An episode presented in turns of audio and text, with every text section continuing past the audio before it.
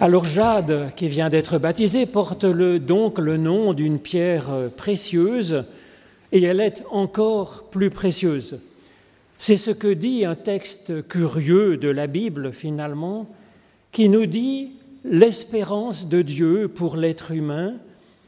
Il compare la personne humaine à une ville entièrement faite de pierres précieuses, de perles, d'or et de cristal. C'est comme une espérance, une bénédiction pour chaque personne et peut-être aussi un programme d'éducation, de construction de notre propre personne. Alors ce texte qui nous compare à une ville entièrement précieuse, c'est bien sûr dans ce curieux livre de l'Apocalypse. L'ange me transporta par l'esprit sur une grande et haute montagne, nous dit Jean, et il me montra la ville sainte, Jérusalem, qui descendait du ciel d'auprès de Dieu. Elle avait la gloire de Dieu. Son éclat ressemblait à celui d'une pierre précieuse, une pierre précieuse, polie, transparente comme du cristal. Elle avait une grande et haute muraille. Elle avait douze portes, et sur les douze portes, douze anges. Le nom des douze tribus d'Israël y était inscrit.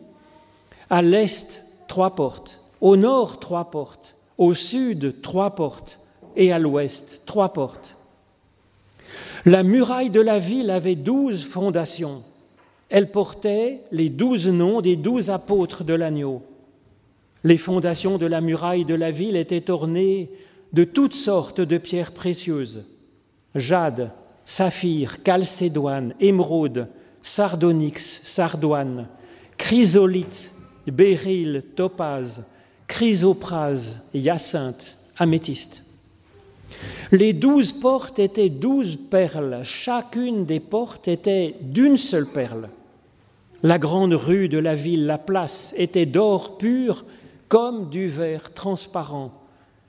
Et je n'y vis pas de temple, car le Seigneur Dieu, le Tout-Puissant, était son sanctuaire, ainsi que l'agneau. La ville n'a pas besoin ni de soleil ni de lune pour l'éclairer, car la gloire de Dieu l'éclaire, et sa lampe, c'est l'agneau. Les nations marcheront à sa lumière et les rois de la terre y apporteront leur gloire.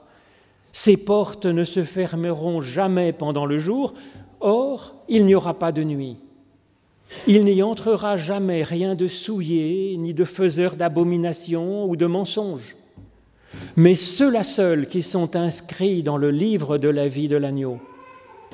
L'ange me montra un fleuve d'eau de vie, limpide comme du cristal, sortant du trône de Dieu et de l'agneau. Au milieu de la grande place de la ville et sur les deux bords du fleuve, un arbre de vie, produisant douze récoltes et donnant son fruit chaque mois. Les feuilles de l'arbre sont pour la guérison des nations.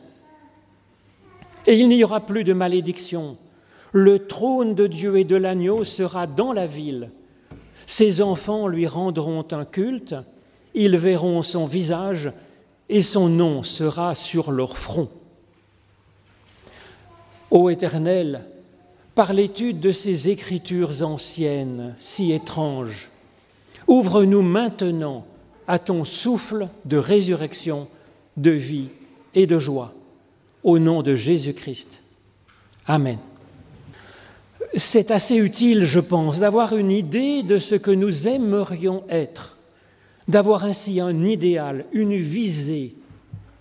Parce que qu'on le veuille ou non, nous serons façonnés par la vision de l'humain que nous avons, l'idée de ce que c'est qu'une bonne personne. Qu'on le veuille ou non, nous serons façonnés par cela, par notre visée. Alors plus ou moins rapidement, selon la place que nous apportons au travail sur nous-mêmes dans la vie quotidienne, mais de toute façon, nous serons façonnés par notre visée. Mieux vaut donc vraiment nous forger un idéal et savoir quel idéal nous nous donnons, c'est-à-dire ce que nous entendons par être une bonne personne. Élaborer notre propre idéal est le cœur même de notre liberté personnelle. Cela oriente et nourrit notre cheminement, notre développement, au lieu de nous laisser emporter comme une feuille morte par les tourbillons du vent. Cela nous invite à travailler à cela, pour nous-mêmes, pour notre couple, pour notre société, et aussi pour aider nos enfants à saisir la construction de leur propre visée. Dans cette page, qui est presque la dernière de la Bible, la conclusion, Jean nous offre quelques repères pour construire notre idéal. Il nous propose des points d'attention pour être ainsi, devenir une meilleure personne. Il le fait en reprenant un genre littéraire assez surréaliste, c'est vrai, qui existait déjà à l'époque et qui existe encore maintenant, qu'on appellerait la, science fantasy, l'héroïque fantasy. Alors c'est vrai, c'est qu'une forme complexe, difficile à lire, mais elle a un avantage quand même, c'est qu'elle est propre à libérer notre propre imagination. Et c'est bien plus inspirant et libérant que ne le serait une liste de doctrines et de commandements. Donc avant de voir quelques traits de la visée que nous propose Jean, voyons comment il la présente d'abord. Juste avant ce passage, Dieu dit, C'est fait, je suis l'alpha et l'oméga, le commencement et la finalité. À celui qui a soif, je donnerai de la source de l'eau de la vie, gratuitement.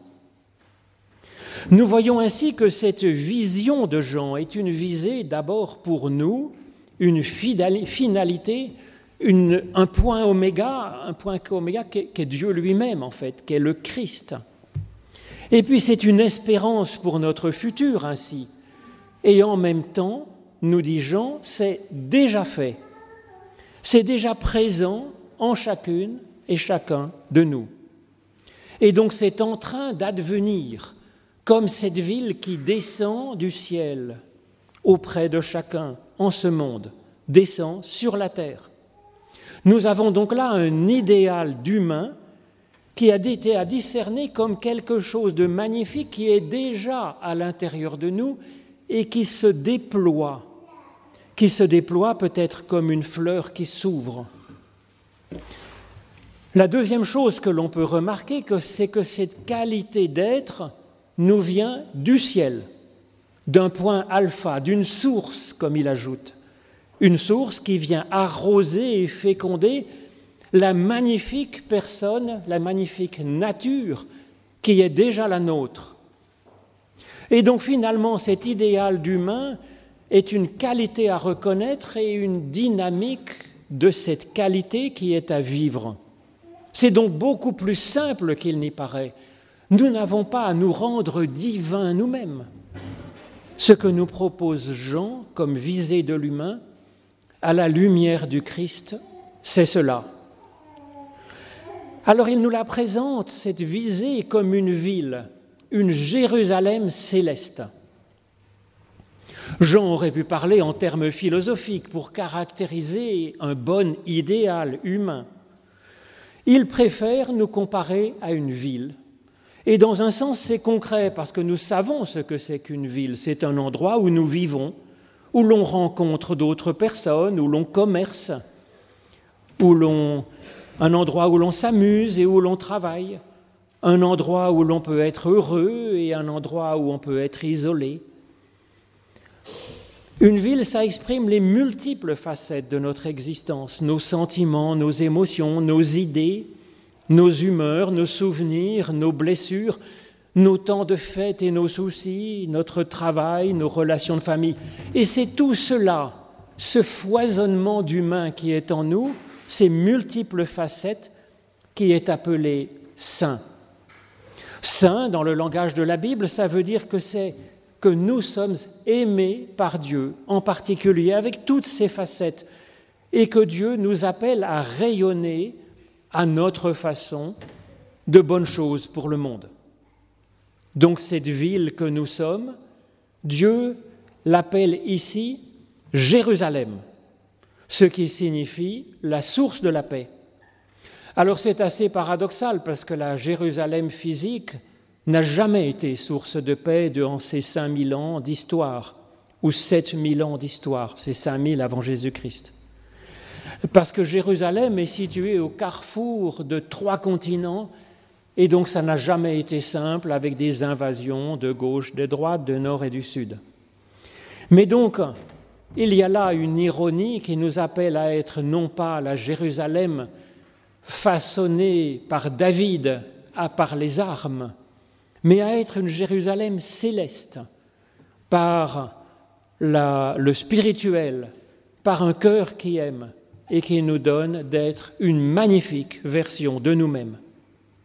Jérusalem n'est pas appelée seulement ici Jérusalem, mais Yerushalayim, avec une double paix, donc le duel de Shalom qui est Shalaim. Donc on nous appelle à être source d'une double paix, une source de paix de réconciliation avec Dieu et une source de paix et de réconciliation avec les humains, avec ce monde. Alors comment est construite cette Jérusalem qui est figure de nous-mêmes? Jean nous dit que la ville a une haute, une haute muraille, une grande muraille et douze portes. Alors une grande et haute muraille, c'est une force, c'est une défense et douze portes, c'est une ouverture. Il est donc bon d'avoir les deux. Une, on ne peut être ouvert finalement, on ne peut être source de paix que si l'on a une vraie personnalité forte. Aimer n'est pas se fondre en Dieu, ni dans le monde. Cela demande d'abord de reconnaître et de développer notre propre personnalité, de l'aimer, de l'assumer, et de la développer d'une belle façon. Cela demande d'abord de connaître et d'aimer notre propre personnalité. Alors nous pourrons nous ouvrir, alors nous pourrons sortir et visiter d'autres façons de voir dans le monde, alors nous pourrons nous laisser visiter par d'autres, alors nous pourrons compatir et nous pourrons échanger avec les autres sans nous perdre. La riche description de la muraille montre bien combien cela semble important pour Jean de construire ainsi notre personnalité. C'est vrai que Jésus avait une forte personnalité, il a touché des disciples qui étaient loin d'être des nouilles, en fait. Pour bâtir cette muraille, cela nous aide de nous savoir reconnus comme saints, a priori, c'est-à-dire d'être a priori aimé, respecté par Dieu, et puis aussi par quelques personnes qui sont dans notre entourage et qui espèrent en nous. Donc quelle chance quand un enfant est accueilli dans une bonne, vraie famille. La première muraille, la première fondation, nous dit Jean, c'est la jaspe. C'est ce que nous disent nos traductions, mais en fait, jaspe, ce terme est en réalité un terme général pour les pierres précieuses de diverses couleurs possibles. Ça pourrait être une jade, effectivement, qui est soigneusement polie et devient ainsi brillante, même étincelante. Donc j'y vois une invitation première à travailler notre propre caractère, à affiner ce caractère brut à mettre en valeur sa lumière propre, à la développer. Notre personnalité pourra être ensuite bâtie avec des pierres de multiples couleurs sur cette première fondation.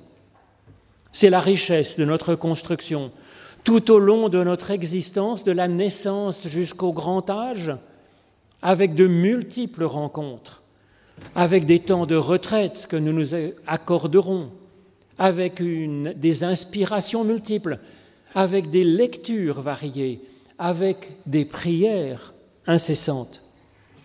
Il y a là aussi dans cette construction les douze apôtres qui entrent dans cette construction et nous aident à faire rempart peut-être contre les idéologies malsaines, néfastes, envahissantes de notre être.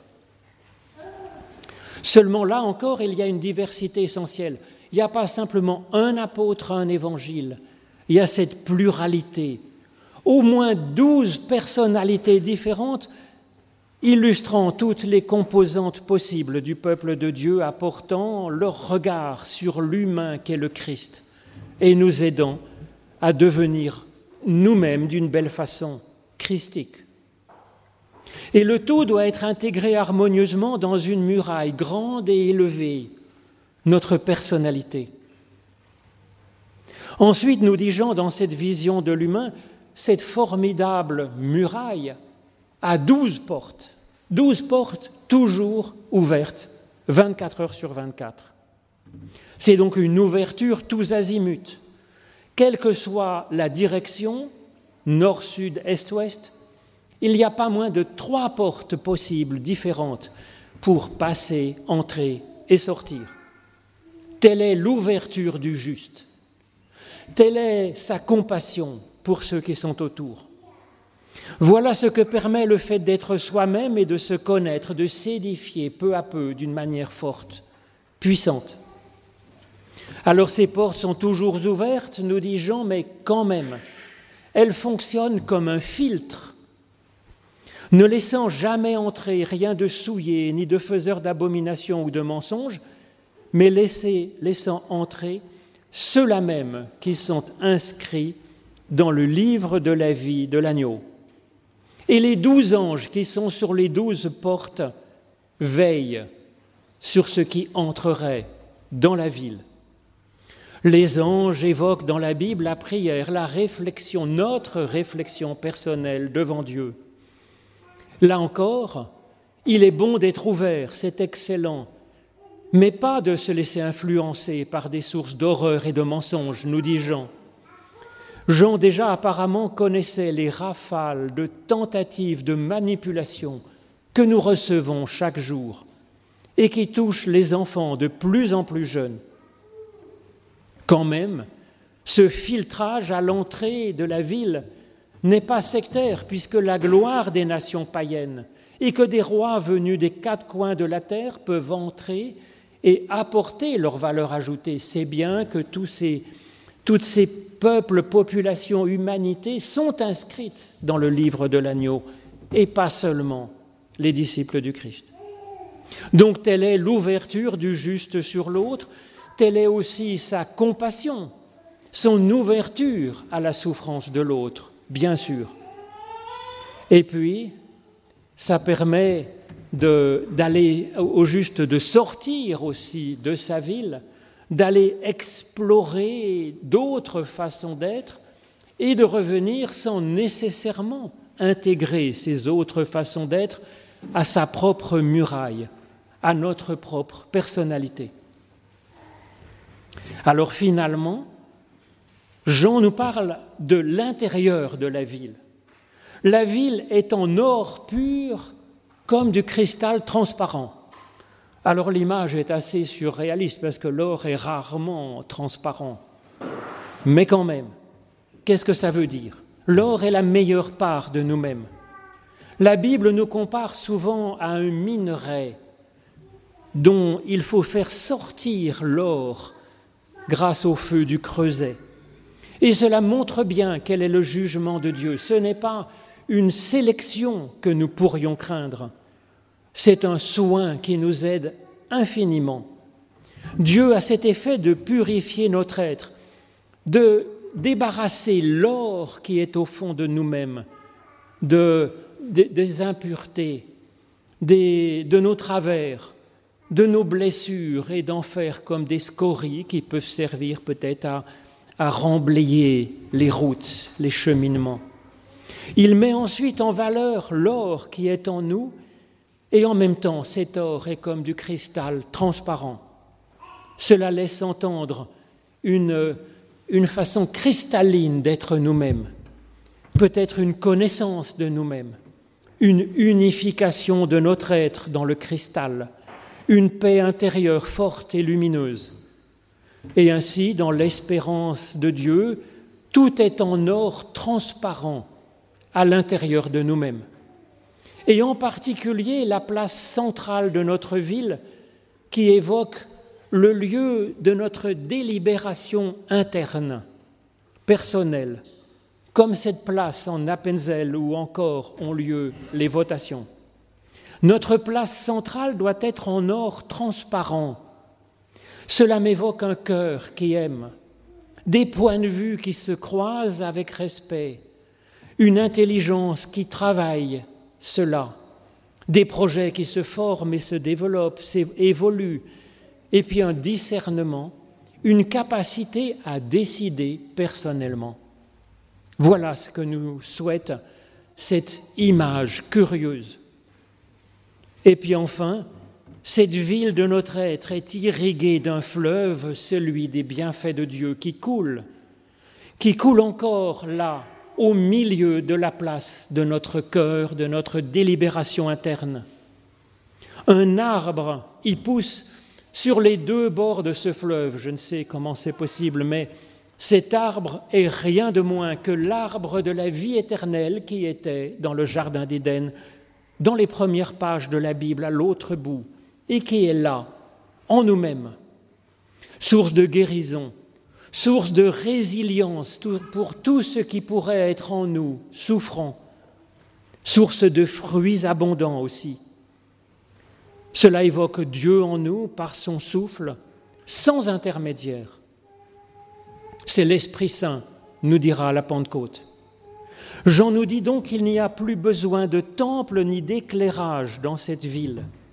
C'est pourquoi le philosophe Marcel Gauchet dit à juste titre que le christianisme est la religion de la sortie de la religion. En effet, le but du christianisme est de nous réconcilier avec Dieu en ligne directe, de nous faire bénéficier de ses bienfaits directement à l'intérieur de nous.